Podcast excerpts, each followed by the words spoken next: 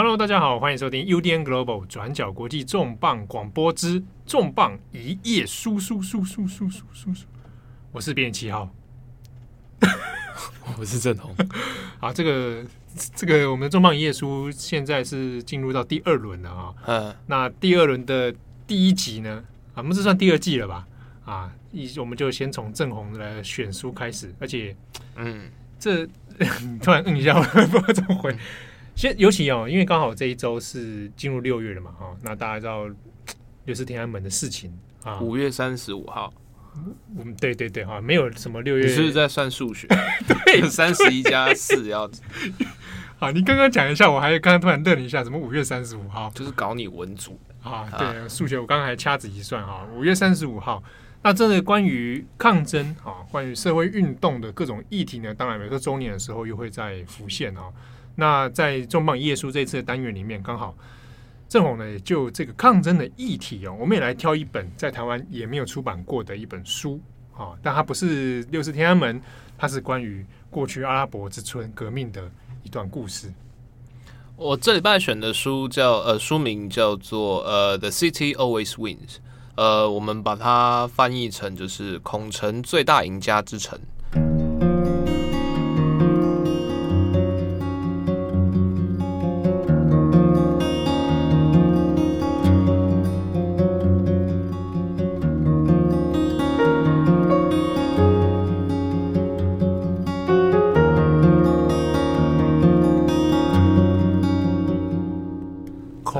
最大赢家对之城，对，它其实是一个呃英国跟埃及怎么讲英英国埃及混血的一个纪录片导演叫 Omar Robert Hamilton，他的在二零一七年的呃出道小说。那汉密尔顿他其实是呃在二零一零年埃及呃。二零一零年到二零一一年阿拉伯之春的时候，然后回到他老家埃及。他的妈妈其实是呃埃及著名的呃文学诗人，那爸爸也是爸爸是英国英国人。嗯，他从小在就英国长大，然后接受就是呃精英教育啊，然后在牛津毕业之后开始来投投入就是所谓的呃电影制作跟纪录片。那可是他当当他就是在在呃可能刚出道，然后开始投入产业的时候，就遇到就是他自己的母亲的呃老家，然后埃及就遇到了阿拉伯之春的事情，所以他就那那一段时间就回到了呃埃及，然后跟一群就是志同道合，或者是说因为当年就是阿拉伯之春而觉醒，或者是所谓的起义的年轻人，嗯，然后就是跟这群社运的伙伴，然后开始一一连串的就是在街头的。抗争啊，革命的行动。那这本小说是他自己以他自己的经历跟故事为蓝本。那中间它其实也是以两个角色，呃，一对情侣的故事然后为主。那男主角叫做 Khalid，他是一个嗯、呃、巴勒斯坦裔的难民。嗯，然后女主角叫做 Mariam，她其实是一个出生在呃富有富有的医生家庭的埃及科普特人。哦，其实，那这两个人都生活在埃及里面。对，那这边我们讲的就是所谓“孔城最大赢家之城”，它指的其实是开罗。嗯、那这边书名它其实有两个意义，因为呃，开罗它其实是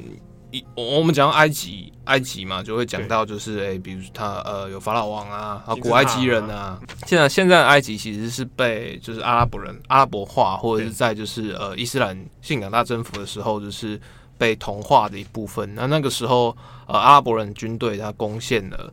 呃埃及，然后在这个现在的开罗地方建造一个新都。那开罗的阿拉文叫 Gahira，它其实也有一个征服者城市的意思。哦，对，所以就是当征服者征服者的城市跟就是孔城最大赢家之城的 City always win。那两种胜利的对照，其实就是一个很微妙的针对开罗的一个暗示。嗯，所以等于是他这本书在书名上面针对这样的一个概念，他做一个蛮微妙的双关呢。对对对。哎，不过我想问一下，就是说作者汉密尔顿他那个时候回到埃及的时候，嗯、他年龄大概几岁？我也不知道。哦，呃，好，因为应该在差不多也青年时期吧。他跟你差不多吧？那我我很年轻诶，差不多二十几来头啊，烂透。每次都要讲这个。也大概是大概二十到二十二十多岁、三十岁左右，嗯、就是所以那个其实也是嗯，可能刚出社会，然后不久，嗯、然后整个就是不论你的身心状态都是在最巅峰，然后就是最上升的黄金时刻。嗯嗯嗯。那他笔下的这个男女主角这一对情侣，差不多年龄层也是在这个这个区间，对对，大概也都是在三十岁上下，就大概跟你差不多。嗯嗯。好，那故事。你说，因为它其实是一本小说嘛，对，但它是以呃，应该说以这一对情侣为主角的开头，那听起来很像是，呃，我直觉上会想说，那是不是在开罗里面啊？可能是以阿布斯称为背景的爱情故事吗？你对开罗的印象是什么？沙威玛，埃及人与沙威玛，对，这是我必须老实讲，我对开罗的印象就是这个 塞车。那其实，呃，这一段故事就是大家都知道，我们再帮大家回溯一下，就是整本书的背景。它其实是发生在阿拉伯之春。阿拉伯之春是在二零一零年，就是突尼西亚菜贩在呃在菜市场里面自焚，因为被警察欺负嘛。你看黑警暴力啊，然后导一个小菜贩自焚的事情的延延烧，对，然后变成一个对大家就是呃中下阶层对于社会经济还有就是政治腐败不满，然后从突尼西亚开始。然后延烧，然后在二零一零年底的时候，呃，推就突尼西亚人的街头抗议、和平示威，终于推翻了独裁者的呃本阿里的常年制裁，把他逼到就是逃亡到沙乌地阿拉伯去。然后自此那个时候叫做茉莉花革命嘛，然后自此开始延烧。那一开始就是几个点，就比如说像是呃开罗，他们大概在二零一一年，就是就是茉莉花过后不久。然后就是受到就是哎，突尼西亚人可以为什么不行？然后于是就开始就展开了就是街头的串联。那过去其实，在过往那个时候回推三十年，其实埃及都是一直在强人统治。嗯、呃，前总统呃穆巴拉克，他应该是去今年还是去年才刚过世？对，二零一九吧，我印象中是二零一九，我还是二零二零，我有点忘记。但是他是刚今年应该是今年刚过世。那呃，那时候是在独裁，他的常年的强强人统治之下，就是万人总统、万年总统。嗯，然后呃，埃及人就上街。那一开始是透过就是社群网络，比如说 Facebook 跟 Twitter 的串联，然后人越聚越多，然后聚集在开罗呃重要地标，就是呃塔赫利尔，应该叫我们现在应该翻译成解放广场或自由广场。聚是一个圆环啦，就聚集在那边，然后开始就是长期的占领。那过程中虽然就是有遇到，比如说呃政府派出民兵啊，还有警察强势驱离啊，可是因为人越聚越多，然后透过就是国际媒体，还有就是大家因为在突尼西亚之后，埃及呃等于阿拉伯世界最重要的一个国家，最人口最多然后最重要的一个国家，也出现了这种社会社会的起义，那所以就很多媒体的关注。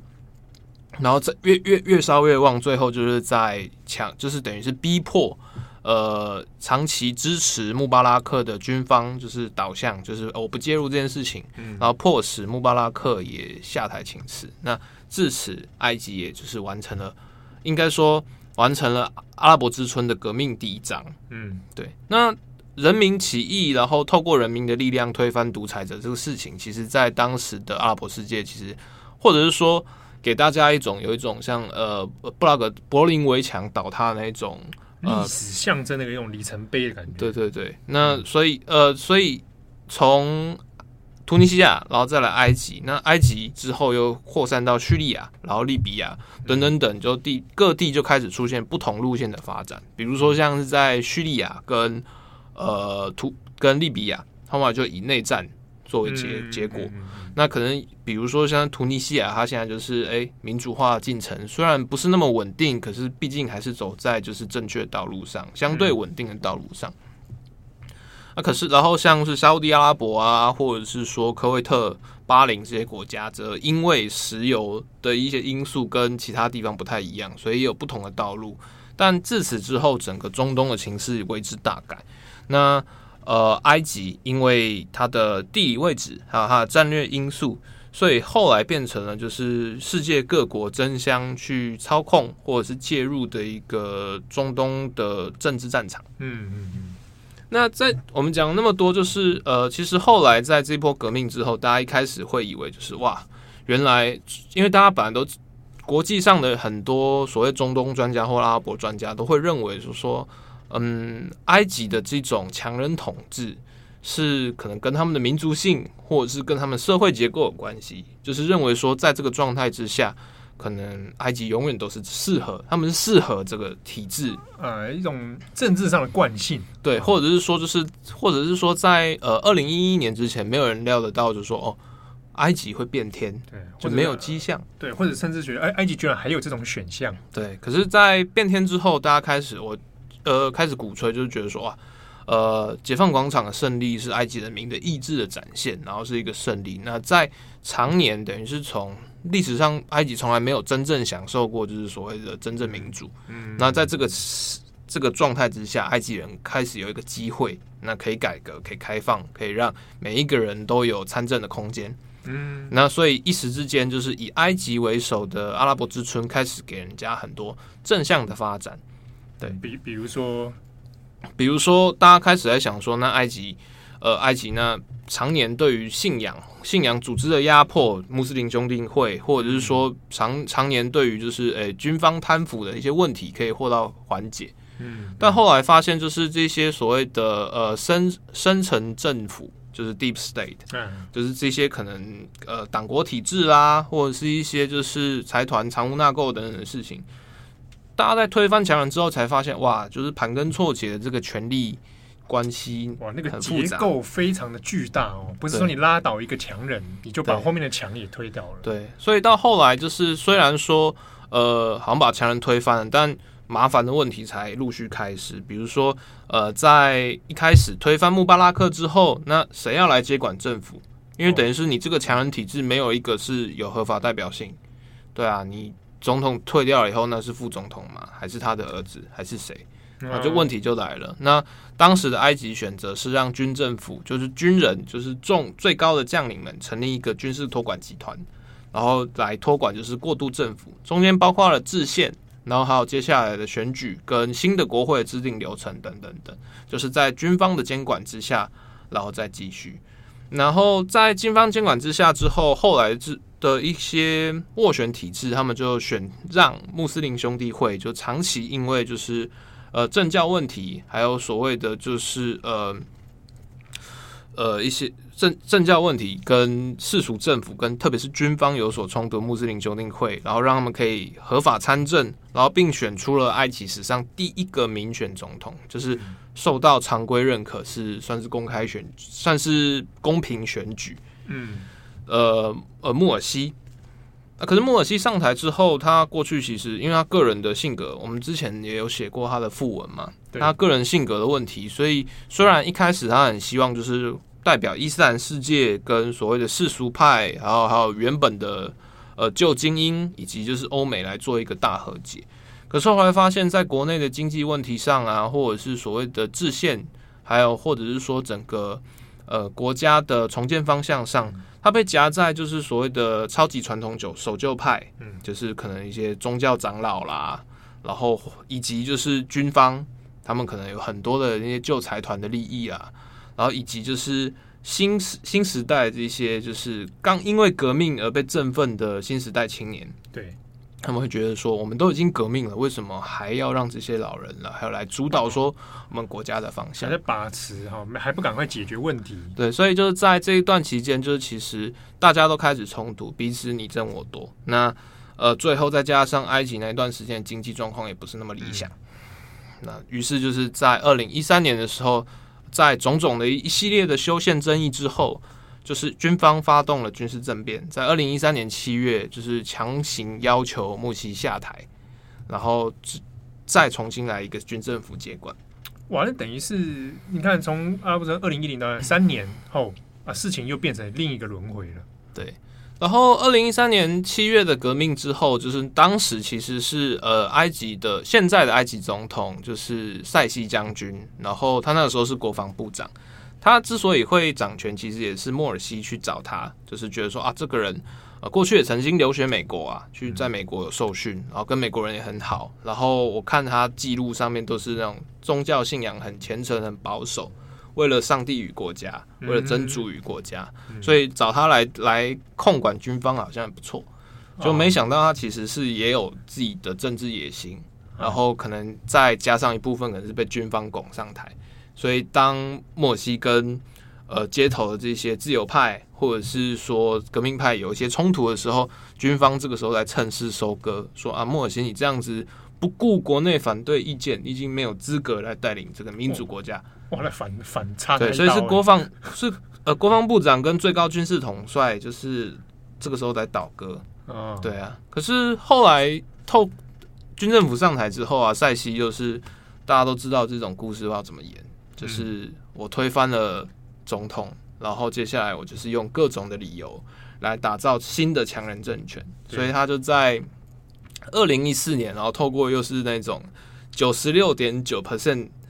支持率的状态之下当选就新任的埃及总统，然后之后再透过比如说修宪啊、延任啊，现在基本上埃及又现在埃及又重回到了以前的那个，甚至比以前更为严厉的强人政治，而且还有透过修宪那那一招，是把他的法治结构也弄得更严密。对，而且包括他可以他的总统命令更强，然后他的任期限制又没有了。哇，这看起来就对于当时代的，你看像我们从二零零推算回去十年前的人。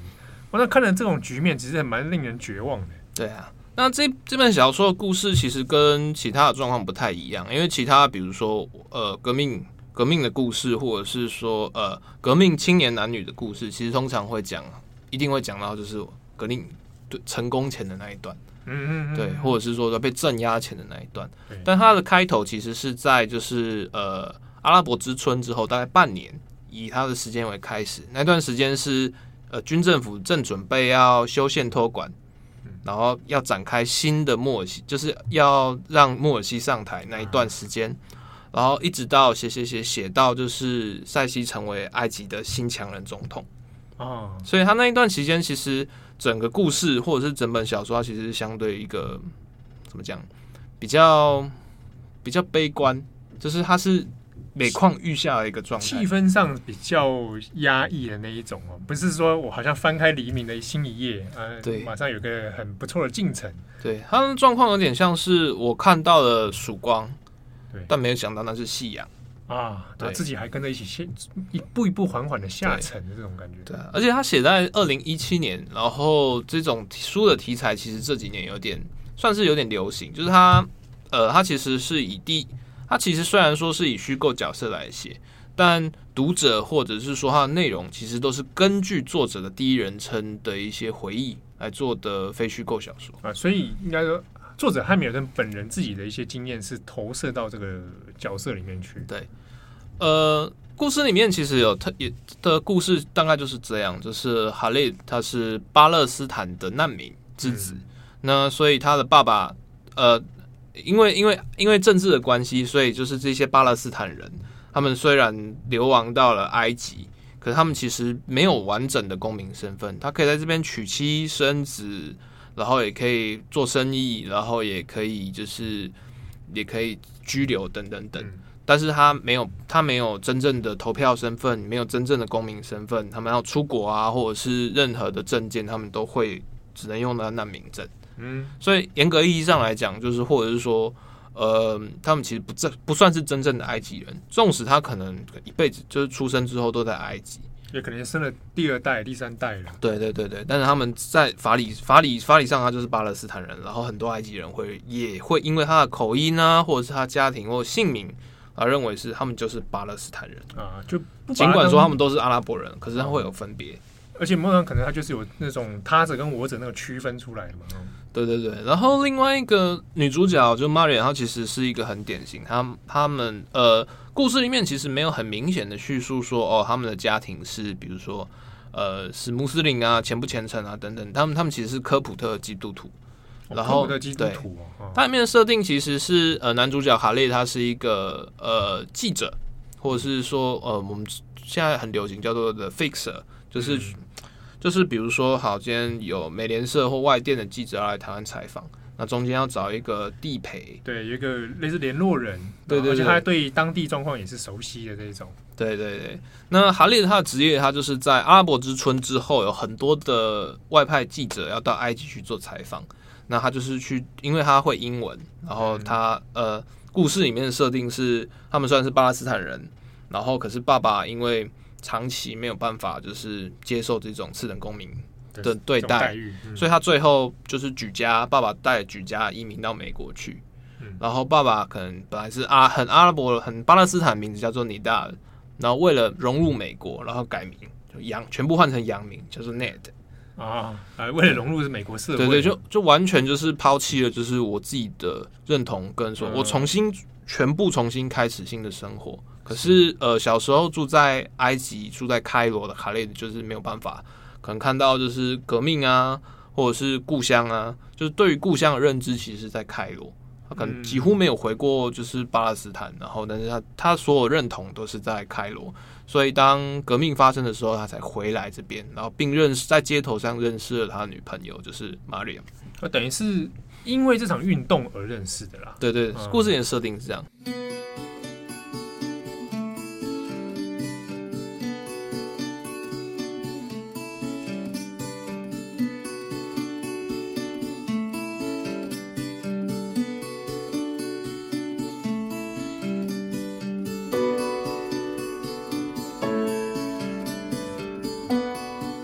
Mariam 他其实是呃，也是呃最前线的那种呃社运的头人。他那个状况我其实比较难以形容。他就是比如说你在前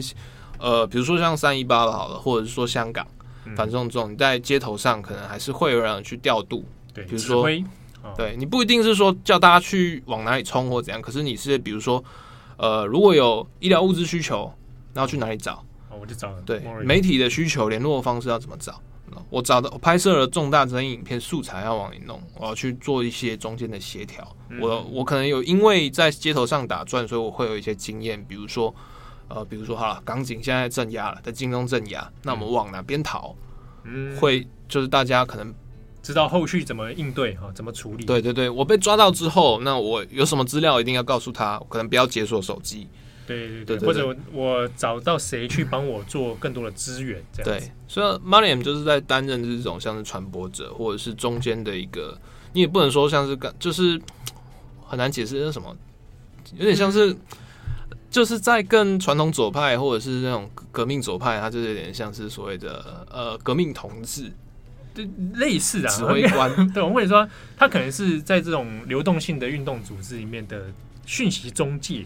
对对对，那他他可以接收资讯，他同时也可以把释一些消息释放出去的这一种对。类型。对，那因为他出生的是科普特的医生家庭，所以他可能在故事里面设定也知道说，就是女生家里很有钱，然后是独生女，然后跟爸妈的关系也是因为就是呃参与革命这件事情或街头抗争这件事情有一些脱节，还有医学训练，所以像第一呃前线的那种急救工作啦，或者是后送判断。其实都会以 Mariam 的意见为中心，嗯，对，然后两个人一开就是在这段时间认识，然后并就是成为就是同居的男女朋友。那呃，整个故事里面其实一开始就是还可以，一开始的故事就是在二零一二零一一年的十月，就那个时候在抗争，然后他就是会讲说，呃，好，他们要去施压军政府，要赶快投票，然后或者是说要赶快修宪。或者是说要延缓修宪，因为可能觉得政治不成熟啊，等大家公民社会起来，呃，新的街头也可以阻挡之后，我们再来做修宪，不然街头上都没有声音，都是那些传统政党在讲，嗯，你修宪就没有意义。所以在一开始的故事里面，就可以就是有很多，它其实夹杂了就是以那种酒吧或者也不是，或者是说那种沙龙的对话，然后他们也可以还原说他们在那个塔克利的 Square，在在那个广场解放广场里面还租了一个公寓。就是做他们的那种战情总部，嗯、比如说街头上有打人，可以赶快先送到这边，赶快当是那种这样子，对，避难小屋等等等。啊，同时也可以当成运动的指挥指挥所这样子。对，所以一开始在整个故事剧情的设定上，你就会觉得哇，其实一切都还蛮搭的那种革命男女的那种情怀，还是蛮明显的，还是而且还抱着这种希望跟运动还在进行中的这种。对，正面态度。所以在一开始，其实大家会还会很积极的去设想，我们新的埃及应该长成什么样子？嗯，对，新的政治体系到底应该要走西化路线，还是说就是要因循渐进的慢慢改革？对，然后再来说，他们还会谈到，就是说，那街头上我要如何去跟呃一般的街景市民，比如说你的爸妈，你要用什么样标语才能吸引他们注意？嗯、那对年轻人要怎么样去传播意见？然后每个礼拜要去更新，就是 podcast 革命广播啦，革命广播啊，对啊，YouTube 这个真的蛮像。台湾自己经历过了几次运动，里面其实类似这种方式嘛，就是比如说像你以前美野百合嘛，呃，对对对，对，那时候我还年纪还蛮小的，还在念大学，本来就是说，哎、欸，我用什么方式觉得世代沟通啊，在阿拉伯之春的时候，应该也是有这样的问题啊，年轻人跟上一辈的那种断层，然后运动中间，我到底应该用什么手段提高了论述？这个大家台湾应该很多人，比如说脸书啊，啊各种方式啊，啊，YouTube 啊之类的。对，那就是比如说他们里面有提到，比如说革命这字眼会不会太强烈？然后如何去讲塔克勒的精神？对啊，然后等等等。那我到底是要求的是要现在去赶快投票，还是我要让我要如何去说服军政府交出权力？我应该支持穆斯林兄弟会吗？可是他们很保守，他们忽略女女权，然后他们甚至有神权政治结合倾向。我应该相信他们吗？有的人觉得说不行，你一定要拉拢他们，才有可能达成政治目的啊。对啊，所以在这个小说里面，其实有很多其实等于是后世的辩证，就是当时他们还不知道，嗯，当时对于这些不一样的时间冲突，他会有怎样的反应？嗯，那这个故事里面，他从这个场景出发，听起来就是男女朋友之间还有一些交谈啊，有些辩证啊。我第一个好奇是，这两个人在剧情当中。如果从故事前面来看的话，有观念上或者理念上的冲突或不同吗？其实可可以看见，就是它里面的设定，它其实 Marion 其实是比较勇往直前的一个女性，嗯、就是他对于就是有不易的事情要该做什么事情，他是以行动在想之前，他愿意行动，但他也不是那种有勇无谋，但是他就是认为说不管怎样，就是先行动，不然的话你就会错失机会。可是哈利的就有点像是在背后支援的角色，比如当 Marion 到前线去，呃，比如说他到前线去领导，或者是到前线去救人，或者是到前线去提供意见的时候，哈利就在后面支援他。那故事里其实跟我们想象中不太一样。假设好了，假设今天好台湾要写野百合的小说，三一八好了，帮我们三一八读者可能对对对，好，只要写三一八好了，就是没有我想说野百合，那可能大家就会小说好了，就写。范云跟郑文灿的爱情故事，哦，你把名字讲出来，恐怕有很多人听众还不知道他们两个以前 曾经在一起。新闻上都有写啊，啊，对了，对了，对啊，啊，或者或者是好三一八，三一八跟赖品妤。啊，好好好，你讲出来，他们已经，他们他们还是还是还是有互动嘛，哦，对，就是这种状况，就是大家会选一个头人，可是呃，哈雷的跟 Marion 他不是，他其实就是最基层，就是有点像你我。嗯，我们没有交往，但是我们两个对。没有交往，其实可以讲了，就大家都在问西浩有没有女朋友。啊，我我跟郑红啊，不是我跟郑红好同事，好同事，对，好同事。烂透。先 先那边，就是他其实讲的是很基层或者很草根前线的人，他可能是我们那个时候的所谓充足，嗯，对，那些没有名字，你可能还记得他在电视上的脸，然后或者是照片里面的脸，但是他其实在。呃，后来的政治里面，他其实是没有名字的人。嗯，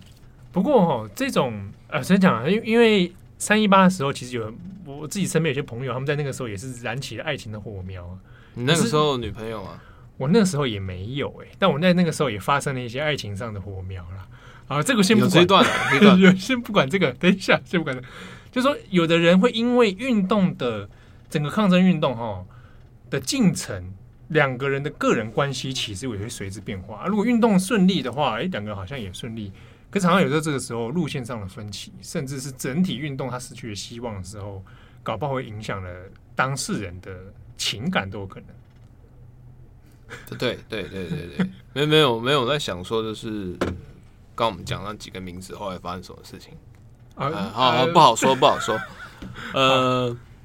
呃，其实他这这段。从书里面开始嘛，他那个情形是刚革命成功不久，然后其实敌人是军政府，就是军事托管委员会，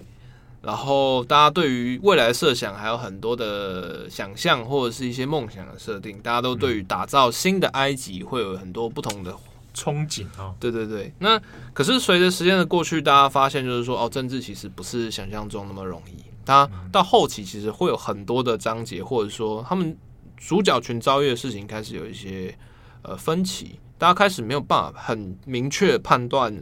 敌人是谁，或者是说我们要往哪个方向走。比如说好了，就是在中间，呃，当莫尔西上台之后，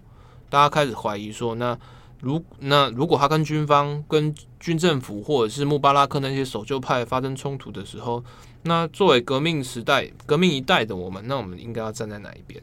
嗯，对。那或者是说，就是当穆斯林兄弟会在后来政变之后被镇压，书里面也有章节。后来，呃，那个时候我还记得，我已经在做新闻业了。呃，那二零一三年八月的开罗，呃，拉巴阿达维亚清真寺的大屠杀，那个状况就是，呃，穆斯林兄弟会的那些从众支持莫西总统的人，为了要去拯救或者是要静坐抗议，嗯、就是诶、欸，总统政变，他们希望就是用静坐的方式、占领的方式来表达诉求，向国际发声，所以就在开罗的拉巴阿达维亚清真寺那边聚集了上千人，就军政府就开战车。开装甲车、机关枪扫射，直接攻陷了那个清真寺。那当时造成了大概一千人死亡，而且是对穆斯林兄弟会。对对对，就是等于是你们昔日结盟的短暂的盟友，然后直接开枪镇压。对啊。可是，在过程之中，其实呃，他们也有提到，就是 Mariam Khalid 他们两个虽然是认为说，那呃，一定要站在就是被压迫者这边。那相对于军方攻。那可能穆斯林兄弟会这边，他其实是应该要让他们合理有抗争，所以他们也去到现场去，希望去告诉他们说，那在这种时候和平集会要怎么做？嗯，想要想要把教一些战术或者经验分享给他们。对，但可能就发现世代的落差鸿沟，就是这些信仰者他们一心想要成为烈士，就就算战车来了，他也愿意为了训教总统挡子弹。他没有做暴力，没有去做自爆，没有怎样，可他就是愿意就待在那边。就是完全也不太接受，就是所谓的现代的那种社会运动、啊、抗争方式啊，这样子。那在过程中，随着事情每况愈下，大家开始友情之间会变质。嗯，比如说有的朋友会觉得，你们革命那么久，我已经尽到我的责任了。嗯，我已经推翻穆巴拉克了，你还要我继续奉献我青春到什么时候？嗯你还要我怎样？对，我做了那么多了，对，我已经到街头上去抛头颅洒热血，那我也幸运的活了过来。那我应该要继续这样下去吗？我是不是要永远这样在街头上混下去？之中有人可能他后来自己还结婚成立家庭的时候，他可能开始有不同的包袱，什么的时候路线也会开始改变。对啊，有的人就会觉得说，哎、欸，当穆斯林兄弟会上来，就是说啊，我们的革命不是为了让这一群就是伊斯兰主义者，让这一些就是神神权政治的人上台的，这不是我要革命，这种革命我不要。嗯，对，那。也，但同时在哈利跟 Mariam 的关系里面也开始出现一些状况，马大家有种越陷越深的感觉。呃，Mariam 他一直在街头上跑，然后看到更多更多的生死，那他其实会遭遇更多的无力感。比如说，街上我没有办法救人，我明明有医学常识，我没有办法救人，或者说我每天要应对就是殡仪馆里面很多的呃死难者家属，我要如何去跟他们交代说？哦，我认识你的儿子，你的儿子是因为革命而死。对当他们在悲伤的时候，我跟他说，就是你儿子是因为革命而死，你要觉得骄傲。这段话会不会太过伪善？对啊，甚至人家可能会觉得说，那就是因为跟着你们革命，我今天才遭遇这种丧子之痛啊。对，所以当一开始他会为此纠结，然后但后来开始慢慢没感觉，哈列就慢慢没感觉，他开始不知道该如何面对自己的情绪。然后 Mariam 是一直在往前冲，而且在呃。战场越来越大，或者是说要做的事情越来越多的时候，其实，呃，Mariam 有点忘记了自己的生活。嗯，对，开始两人之间要不好的时候，可能还可以谈论革命，谈论下一步的社运要怎么做。但是在低潮或者是怎样的时间，大家开始会有一种恐惧。第一个是我怎么知道他下一次上街，他就在会不会回来？嗯，警察会不会抓他？嗯，对啊，下一个死的是不是我？我死了以后，他要怎么办？对，我这种恐惧跟绝望，真的是加上你现你在现场遭遇到那一种运动创伤、心理的创伤，嗯、那个久了之后，真的对人的身心是一个崩坏型的打击。对，一开始其实两个人都还是在一起行动，可是当书的后段，其实呃，大家的战场开始慢慢不一样。就是哈利他可能会在后面去，比如说去录制广播，去录制更新新闻更新，去做一些社群的一些串联辩论啊，或者写部落格。那那时候蛮蛮多，在那个时候我们看到很多要透过当地的一些部落格，在地记者、独立记者哈，Global Voice 之类的，对，写当地的状况嘛，有点像国际发生这种感觉。对，对可是那 Marian 就在前线，两个人。有点聚少离多，而且对于就是冲突的认知开始越来越那种造成心理状况越来越大，嗯，已经没有变成你虽然回到家里，但是你的你的精神或者是你的灵魂还在街上，你好像永远没有办法摆脱那一种就是要抗争，可是你又不知道就是说我到底要争取的新的埃及到底是什么样子，对，然后又要抗争到什么时候才是终点？对对，所以在这段时间就是两个人关系越来越重，然后中间就是。呃，特别是在一次的镇压里面，哈利被警察打中，然后身受重伤。然后在这段弥留的期间里面，开始就是开始反思说，那他有一段时间没有办法上，没有办法再继续上街头，然后开始一个人的生活，因为所有的身边剩下的人，要不然就回归正常生活，要不然就是继续在做街上的抗争。他被留下来了，他被留下来的感觉就是会开始让他反思，那接下来我该怎么办？我应该。就是当这段脱节之后呢，我还算不算是前线的革命战士？又或者是说，这些在前线的人还会不会把我当成同伴？对，嗯、那除了之外，呃呃，我们刚刚其实提到它设定有一些很巧妙的地方。其实，呃，哈利他是巴勒斯坦的难民，所以当在后期的时候，呃，他有遇到一些长辈，嗯、大家一听他口音，听他名字就知道你不是埃及人。嗯、你不是埃及人的话，你留在这里做什么？哦，对，然后甚至在嗯这段期间，他其实有一些很微妙的点，因为在莫尔西上台之后，他其实对巴勒斯坦问题其实抱持很同情的态度，因为像加萨走廊的哈马斯，他其实也过去也是穆斯林兄弟会到巴勒斯坦的分支，所以比如说埃及跟以色列，以色列跟巴勒斯坦，然后巴勒斯坦跟埃及三方的那个关系变得比较微妙。可是当军事军政府政变之后，就是他们就会认为说啊，你哈马斯那个时候提供穆斯林兄弟队很多武器，你们要发动恐怖攻击，你们要做反政变，嗯，所以就是在有很长一段时间里面，新呃第二次军政府其实是把巴勒斯坦人视为外来恐怖分子。我们讲的是埃及，是长期支持巴勒斯坦建国、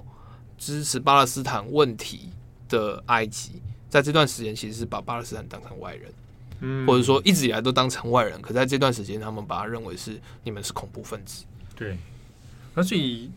男主角他在这个部分的时候，反而在随着运动的那种低潮，然后自己的身份认同，甚至是我自己身在这个埃及这个城市开罗里面的角色到底是什么，出现了很严重的一种剥离感。对，而且到后来，就是在这段镇压之后，接下来会遇到另外一个问题。就是第二次的革命发生了，就是当大家第二次革命指的是推翻莫尔西，接下来军政府，大家开始出现，你军政府上台之后，策动了很多的社会守旧派，甚至是旧穆巴旧的穆巴拉克派上街头抗议。现在军政我们要的稳定，我们要的是发大财，我们要的是新的，我们要的是前进，所以大家去支持军政府。这是比比如说，街头上有一群人回来了，可是这一群人居然是当年那些我们讲守旧的哦，不革命的，没有没有没有社会进步的那一种。里面小说其实用一种暗生法，它变成比如说公寓里面的邻居，嗯，可能中年，可能是四五十岁。他过去他其实会关心，哎，你们在街上还好吗？那你们想要你们在街上闹那么久，那接下来怎么办？嗯，你赚多少钱？对，他其实也不是恶意，但是就是说，那呃，你那你接下来打算怎么办呢？对啊，那那乱成这样下去真的好吗？对，他其实也不是很明白的说啊，你这样不好，不能说你们都是暴徒暴民。然后他他但他这句很日常的提问，某种上是一种世代上的背景的不同了，对不对？一开始会这样问友善啊，今天革命的状况还好吗？就是还行嘛？有没有都别遭遇什么问题？到后来，就等到军政府重新回来的时候，就是说，那你今天要不要一起上街？哇，我被他邀请了。对，我们也是革命的一份子。哇，所以就是关于革命的话语权开始变成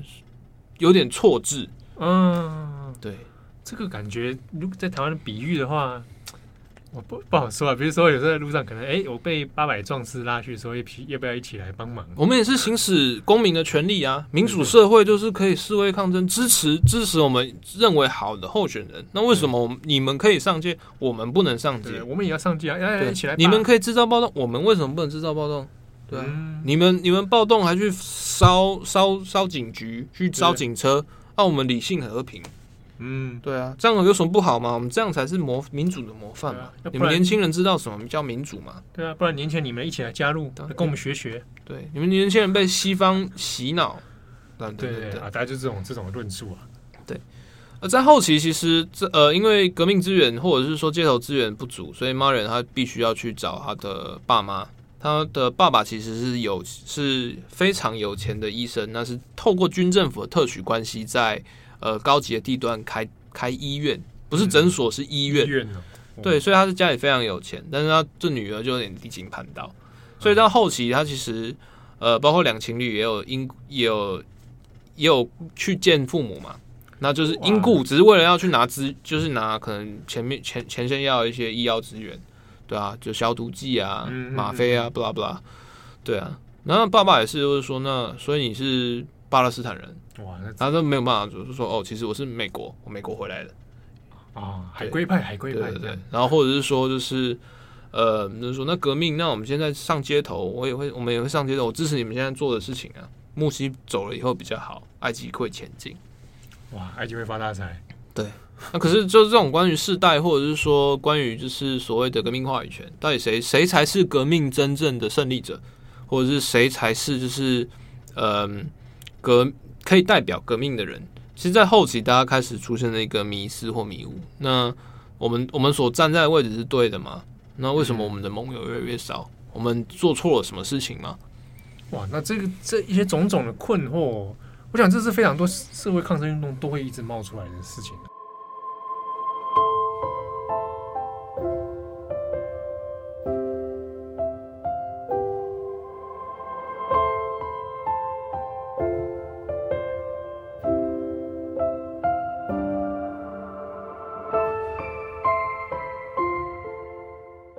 那这个东西围绕在男主角的身上有，有同时又又在这个医院之中嘛，对不对？有造成他这种极极度的绝望跟崩坏吗？他真的这样造成他崩坏，其实他一个朋友在抗争中的死亡，那刚才是海归派。那这个朋友其实也是呃作者汉密尔顿的一个原型，就是他是从英国然后念戏剧，嗯，回国。他本来即将拿到博士，即将非常好的工作。可为了记录革命，然后回来，然后在一次镇压中被打死。哇，对，那等于是他最最能支撑他的一个知己，然后可以讲屁话，但是又可以互相依靠的朋友就这样走了。那剩下他，那该怎么办？剩下他自己被留下来的感觉，其实，在后期的很多革命青年身上都会很很明显，对吧？你为什么那个时候大家冲进去的时候，你说你要回家带小孩？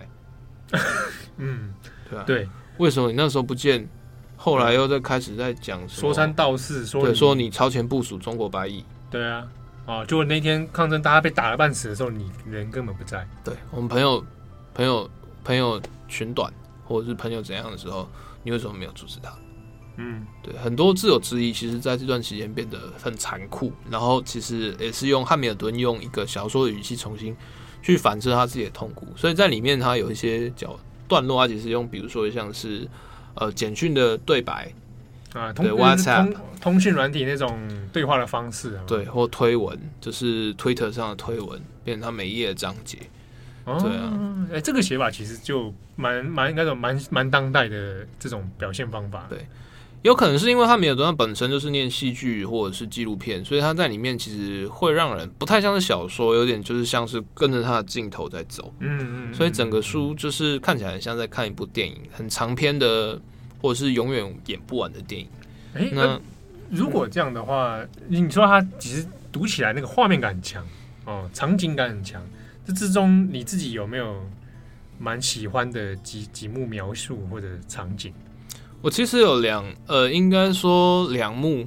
最有印象的场景。第一个场景是 Marian，就是书的开头。他书的开头其实画描绘一个很有张力的故事，是在讲说 Mariam 在殡仪馆守灵，就是那一天可能刚好发生了，就是军政府开枪，然后镇压，有太多人死在街上，然后送到殡仪馆。那穆斯林或者是呃阿拉伯人他们的丧葬传统，他就希望就是肃葬，在四十八小时之内要让他入土为安。嗯、那这会牵扯到说就是呃信仰的礼俗，以及说这些人就是死去的人能不能在就是审判日的时候复活。对，所以它是一个呃所谓的礼俗的概念。嗯，可是当时在镇压的时候，其实呃可能跟现在我们目击到很多状况是一样，就是政府其实不希望。去做所谓统计数字，或者说他也不愿意让你做统计数字。你死人死了以后要开死亡证明，嗯，有外力或者是他杀或者是非正常死、非自然死亡的时候要验尸，嗯，那所以这个时候政府的态度就是说，那我不给你验尸，我检察官我就消失，法医就消失，我就让你把尸体堆在殡仪馆面堆积如山，嗯，然后看是家属先崩溃，还是尸体先腐烂，反正你斗不过。所以就是在这段期间，就是医院里面就是很多家属，然后就是大家就是说，就是会有那种叔叔伯伯就说，那反正政府也不会验尸，人都死了，那我们就要先让他安葬。有什么社会正义，有什么罪责报应，那都是来世的事情。我们在现世的人就要好好把他送送他好好最后一程。嗯，这些什么革命，或者是说说反暴政，或者是反黑警。这些东西就是对于死人来讲已经没有任何意义了，我们就是把它好好安葬。嗯，对，我们不要再管什么东西，就让他放下安葬。但也有人会认为说，我的我的儿子就是为了革命而死。那最后一层，如果我没有跟我没有在街上跟他一起伴随，我没有送，我没有跟他在街上最后一站并肩作战，在他最需要父母的时候，他没有出现在这边保护他，所以我的儿子死了。那他最后一层，他的事情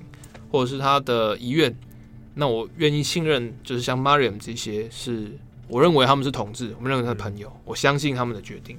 嗯，对。所以在这段时间，就是包括说 Mariam 自己也会问，那我应不应该让他们下葬？因为在很多所谓的创伤复原里面，就是丧礼其实是对遗族来讲是一个 closure，就是一个了结、圆满，让他放下伤痛的一个过程，对，一个仪式哦。对，嗯、所以你在不断的拖延，他可能会让终身遗憾。对，然后可是，呃，你就算拖延，那这些尸体呢，会不会有验尸要去协调？你要如何去协调？说可能同情示威者检察官来，然后去如何去让这些消息曝光？而如何在这段过程之中，我不我自己或者是我的示威同僚不会再被警察逮捕或者枪杀？嗯，对，这段期间其实是他很多，就是在短短哦。几篇章节里面就一个场景，就是殡仪馆，就是在里面他的很多的脑内回路，是让我就是让人知道说，呃，作为示威者，所谓的你只扣一个觉醒青年的大帽，那他实际上他到底要做多少事情？对，他实际上面对的那个抉择的处境到底有多难？对，哦，从这个场景里面去凸显出来那个冲突。我还记得那个时候在呃讲埃及革命，或者是。无论是现在或那个时候，其实都有很多人讲啊，这就是被西方煽动的颜色革命，或者说这些年轻人根本不知道他们要什么，也就是简单去讲什么，哎，就绝亲，埃及绝亲。对，那当然这个标签其实呃，当然是很很很简单，或者是很直白，你一打就知道大概是什么状况。可是，在这一段，比如说在殡仪馆里面，要如何去安抚家属，然后要如何去做这整个程序，要如何让你同伴的死有价值。而又又不会好像在人血馒头利用它。对对对对，对，对之中的那些纠结到底该怎么做？其实有的时候我会觉得，就算是我，我可能也不知道怎么办。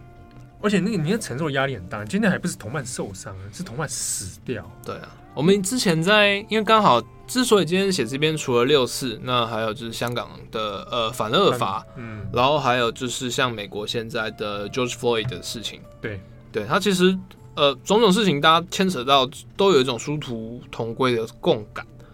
对啊。那之所以讲到这个，也会讲我们那时候讲六四有刘晓波日记的时候，对对对，里面有非常多这种纠葛，我到底应该怎么处理？对，抗争者现在不同的心情，哎，有人受伤了，哎，有人死了，我我我到底我不撤，大家都要一起死。可是如果我撤了，那前面死人还有没有意义？对啊，两边我左手拉着我的人是要撤的，右手拉靠住我的人是他不撤的。我到底该怎么办？我我是一个长辈，或者我是一个老师，我是学者。嗯，好，我如果我后来我离开了，我又要怎么面对着大家？对，这个太多纠葛，不是说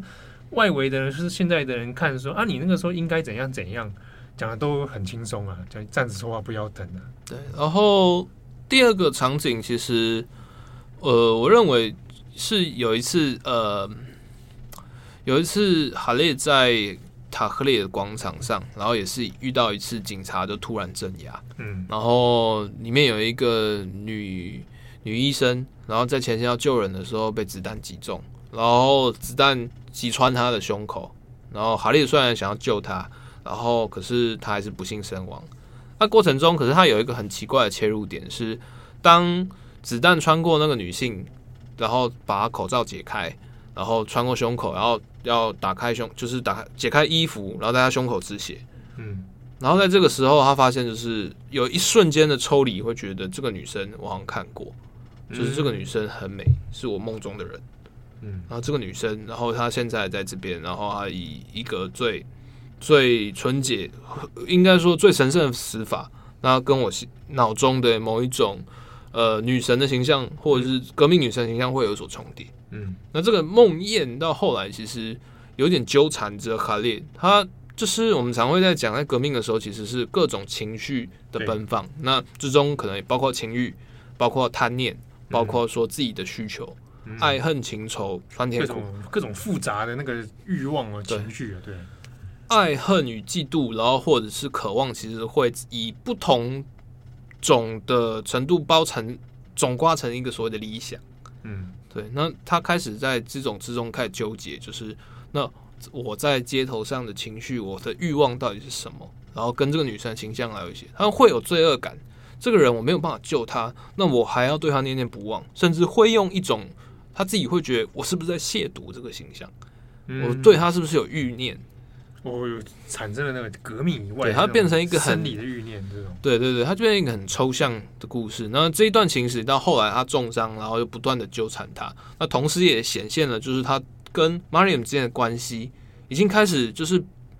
你跟你的伴侣之间的那一个可能本质上的爱欲开始有一些变质，嗯，你不太不太能把你这些所谓的爱的情感投射到你的同志伙伴身上。对啊，也是从这这一段开始，两个人关系开始有变质。哎、欸，这个是蛮微妙的一种心理描写啊。所以说，他刚刚看到的那个那个女性中枪那个画面，他在书中等于是后来纠缠着他的一个脑内不断会出现一个赛女神会出现他，然后他开始迷惑，就是我是不是认识他？我是不是曾经看过他？他是不是曾经在我的生命里面出现过？对，在弥留的状况，就是或者在你没有办法辨清楚事实跟你的虚幻的时候，对。很很混乱，而某种上可能也是他后来自己对于这一切运动自己的角色的那个意向的投射出来，也有可能。对，嗯，书里面其实最后的结局是，呃，Marion 还是继续，可两人在后来选择分手，因为大家都彼此往前进，就是大家已经认识到这段关系已经变成拖累，所以只好理性分手。可是当哈利必须一个人面对战友死掉，然后伴侣离开，一个人空洞的那种暂时公寓，就是他们那个时候作作为战情室的那个地方。对啊，人去楼空，然后自己有点不知道该怎么样处理自己的定位。对啊，后来决定就是暂时回到美国去，但是这一段期间，他其实要回到他自己面对，他也问他爸爸：“你为什么那个时候决定放弃巴勒斯坦？”就是生生养你育你的这些土地故乡，难道故乡对你来讲不是一个重要的？不是你的 motherland 吗？对，啊你对故乡完全没有任何一丝眷念嘛？就是你任何没有觉得应该要做什么，或者你怎么可以那么果断？他不是像是指责，他是想要请求，就是帮助，或者是说，就是我也受不了了。对，那你我可不可以跟你也一样？对我，我我经验可不可以也也告诉我，或者让我现在的处境得到一点慰藉啊？对，你怎么做的？那可不可以告诉我？但是后来他印象中书里的 Ned，他爸爸其实并没有跟他多说。嗯，对啊，整个故事其实就是在这种若有似无的状况之下结束。后来两个人哈利还是回到开罗，然后但是是以旅客的方式，然后再度与 Marian 相见。两个人再度在街头上再去参与示威运动。可是那个时候状况已经不太一样了，街头上本来大家喊的革命，然后或者是说人民万岁，开始变成塞西将军的海报。对，街上的小贩本来卖的是，比如说哈，呃，民主沙威玛、革命沙威玛，现在变塞西沙威玛。哇，对，军政府沙威玛。整个社会的气氛不太一样，大家要重新回到零点，对啊。可是呃，抗争还是要继续，然后种种问题还是要继续，所以就是在这种新的抗争旅程之中，然后两个人又以重新以同志的身份，然后再来继续。哦，这个是在这本书里面故事的收尾处，对。哎，这个蛮有意思的，啊。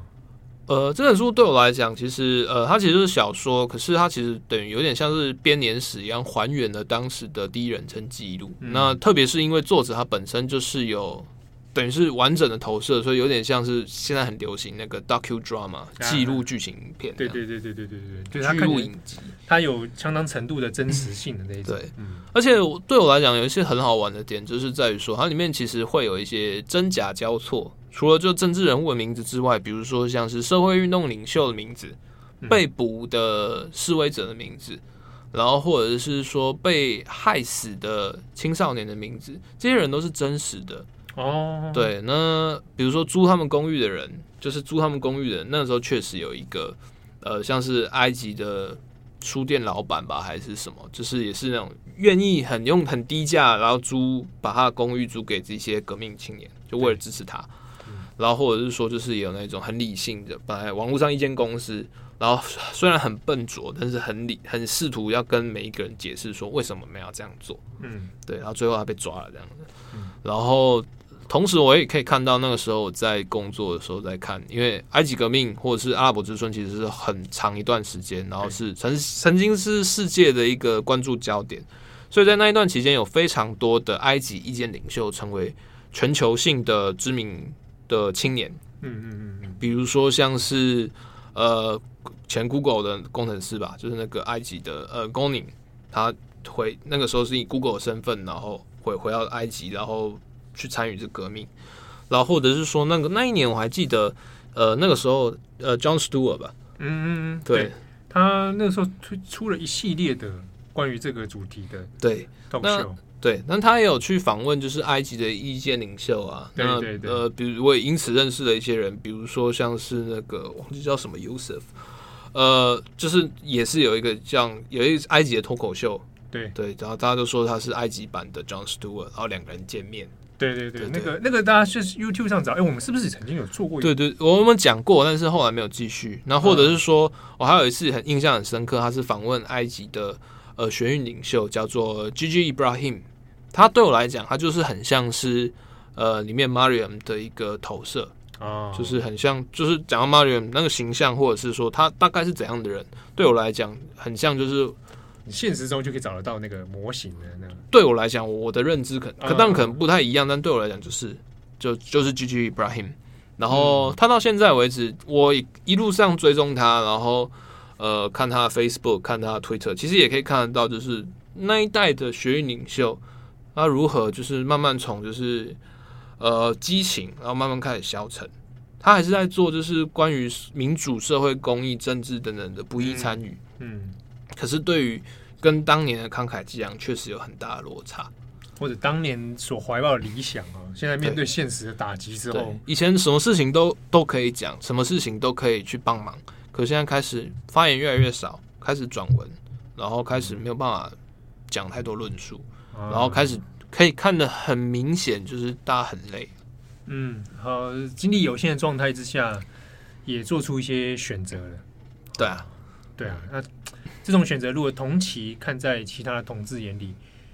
那各种感受也也不大一样。对哦。其实我就觉得很有趣，因为这几年其实，在国际社会还蛮流行这种所谓的抗争，呃，非虚构小说，然后可能以抗争故事为主。那包括是像是乌克兰啦，或者是黎巴嫩，或者是说像是呃，我们现在讲的埃及，类似的小说，其实算是一个蛮主流的题材，或者像克什米尔等等等。嗯嗯，对啊。可是有的时候我会想说，那如果是香港的话呢？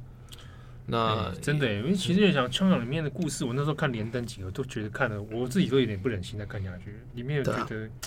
好好好多很青年男女在现场的各种纠葛，然后你的手足被被捕、消失的那一种那种状态。对啊，对，有的时候也会觉得说，那除了香港好了，那呃，也有可能刺激参与者，比如说台湾来看香港，那我们中间那我们过程，我们做旁观者的小说，旁观者的经历。那如果有可能的话，或者是说，嗯，如果有人可以把这段故事好好写出来，然后好好表达的话，我相信是一个呃很值得纪念那一些为此牺牲的人的一个方式。台湾在这块的文类其实真的相对少少很多哎，光是要谈野百合的，其实就没有想象中那么多。中间当然也有可能会有一些幻面，比如说像埃及的问题，他后来也会觉得说啊，这些绝亲后来把埃及搞成一团乱。然后或者说这些决心中间有些人到政府当官了，嗯嗯，我我现在不在指责是真的，真的有一批人是埃及哈，埃及的状态。对，后来真的有一些人就是弄一弄就就变职业学生，然后跑去政府当官，青年部的这是什么有的没的。哇塞，对，这真的是 对对。到后来确实有人被收编，然后成为新独车新独裁政府的那种马前卒。真的是吗？真的是捞仔。对啊，这种故事很多。那当然也会跟。我们现在讲，可能比如说回头，可能将近十年后来看阿拉伯之春，那一定有一部分人会认为说，这些人就是颜色革命。你把这些暴力行为浪漫化，你把这种无意义的行为讲的好像很了不起。可是对，在就我而言，看这个小说来讲的话，就是它其实记录的就是人的爱恨情仇。对啊，其实就是很很人性的那那一个部分啊。你在面对社会，人性在面对社会、面对政治的时候。你不，大家本来不都是没不是圣人呢？对，那大家看运动报什么都要用圣人的圣贤的角度来讲来找找茬，我也是觉得很怪。就算是忏悔好了，我觉得或者是后悔，对如何小说里面在讲后悔，我觉得是非常呃深刻，然后甚至是我觉得呃是适合足以吸引人的地方。嗯、你说那个后悔是他对于这个参与运动的后悔，还是过程中他做不到的事情的后悔？都有哎、欸，像哈利这样故事里面，他其实有一些后悔。如果当初我们拼了命把呃呃媒体的总部攻下来，事情会不会不一样啊？对，如果那那一年我们不要那么快撤离呃塔克列，那会不会不太一样？嗯，那或者是说选举那个时候如果拖延的话就好了。对，革命的就是政变的时候，是不是应该要更强硬？对啊，还有很多很多后设的后悔，而且都会在自己停下来的时候不断的袭来。其实，在中文书面，我们刚刚前面讲的六四天安门，有很多幸存者的一些，我们至少知道的有头有脸的人物，他们各自都有写书写很多。当然，大家回忆的事实不尽然都相同。对，但是很多人的是在流亡的状态之下去回忆，那之中有其实有谈到非常多，也是关于这种懊悔、忏悔啊，当初为什么我第一个先被送走？比如说乌尔开西啊，别人怎么看他的啊？那我现在。还能怎么办？我要不要回去？啊，我我还能对当地的人产生什么样影响？相关文类，其实，在中文书里面，如果大家有兴趣，可以找不少很多人的相关图书来来看、那这本《孔城最大赢家之城》哦，我们回头回头来再讲一下，它其实书名的巧妙之处，跟它一个背后的书写意识在哪里哈？我们的翻译可能还是有点戏谑的，就是孔城最大赢家。我们都是长新闻的时候，欸，中国孔城最大赢家。对对对对对对对对对，习近平孔城最大赢家，等等等等等。那其实呃这边其实要做一个有一点比较口语化的反噬。他其实呃，The City Always Wins。他讲的是说，就是里面有很多的状况是，大家所有的场景都集中在开罗这个城市，这个呃千万人级的大都会。可是，无论是日升日落，然后无论你是在广场上还是在监狱里面，整个城市对于个人的情感或个人的遭遇，几乎是完全性的无感。你不管是谁来当政，谁来主政，这个城市总是会为权力者欢呼。嗯，对。所以它里面讲，就是比如说，当人民在塔克里推翻穆巴拉克之后，开罗为他欢呼。为新政府、为革命欢呼。当呃拉巴达维亚清真寺被镇压，一千多人被坦克打死，这个城市也在额手称庆。穆斯林兄弟会恐怖分子被歼灭，埃及的宪政重回秩序。当塞西将军以九十六点九的高得票率成为埃及的新任强人独裁者，开罗也为他欢呼啊！终于回到了稳定发展、发大财的时候。嗯，所以无论在什么样的情境啊，是不管历史怎么样的更迭，最大的赢家总是那个城市本身。对，是城市所代表的权利，或者是城市所代表的核心意义，嗯、就是这个城市永远是最终极的胜利者。哇，那种对比照在城市中生活的每一个个个体，每一个个人或者参加革命的人，当他对这个城市充满憧憬、怀抱的热情，要为他奋斗的时候，没想到这个很讽刺的是，这个城市却给他一种似乎很无情又冷漠的一种眼光在。包含着他，有点微妙。比如说像天安门事件，现在天安门上面有什么？有毛泽东的肖像，对，有可以要大阅兵，对对。那你像香港好了，哎，唱皇后大道东那个，哎哎哎哎，现在 现在在那边舔啊，不是在那边舔啊，你看现在他有他的选择，对对。但是你看在同样一个街道，一样同样场景，就完全截然不同的这种情绪在里面。对啊，可是城市永远在那边呢。对对啊，那个高高挂在那个那个城墙就是在那个地方。对，所以就是在做一个很微妙，而且就是其实从一开始就暗示了这种种种的懊悔与呃遗憾。嗯，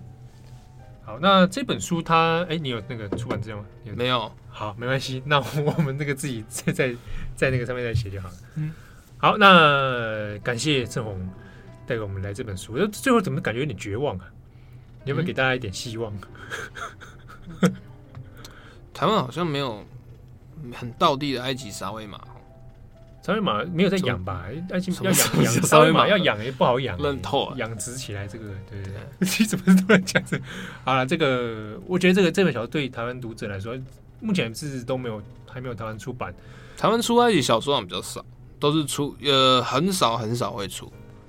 埃及类的文那个文学作品，但但这个又又更特别，因为它其实在英国出版，所以虽然是埃及，呃，半个埃及之子，然后写埃及的故事，也有参与埃及的行动，可是，在定义上，到底是埃及小说呢，还是英国小说呢？啊，哎，有趣啊，嗯啊，希望有一天这个可以出版成中文的，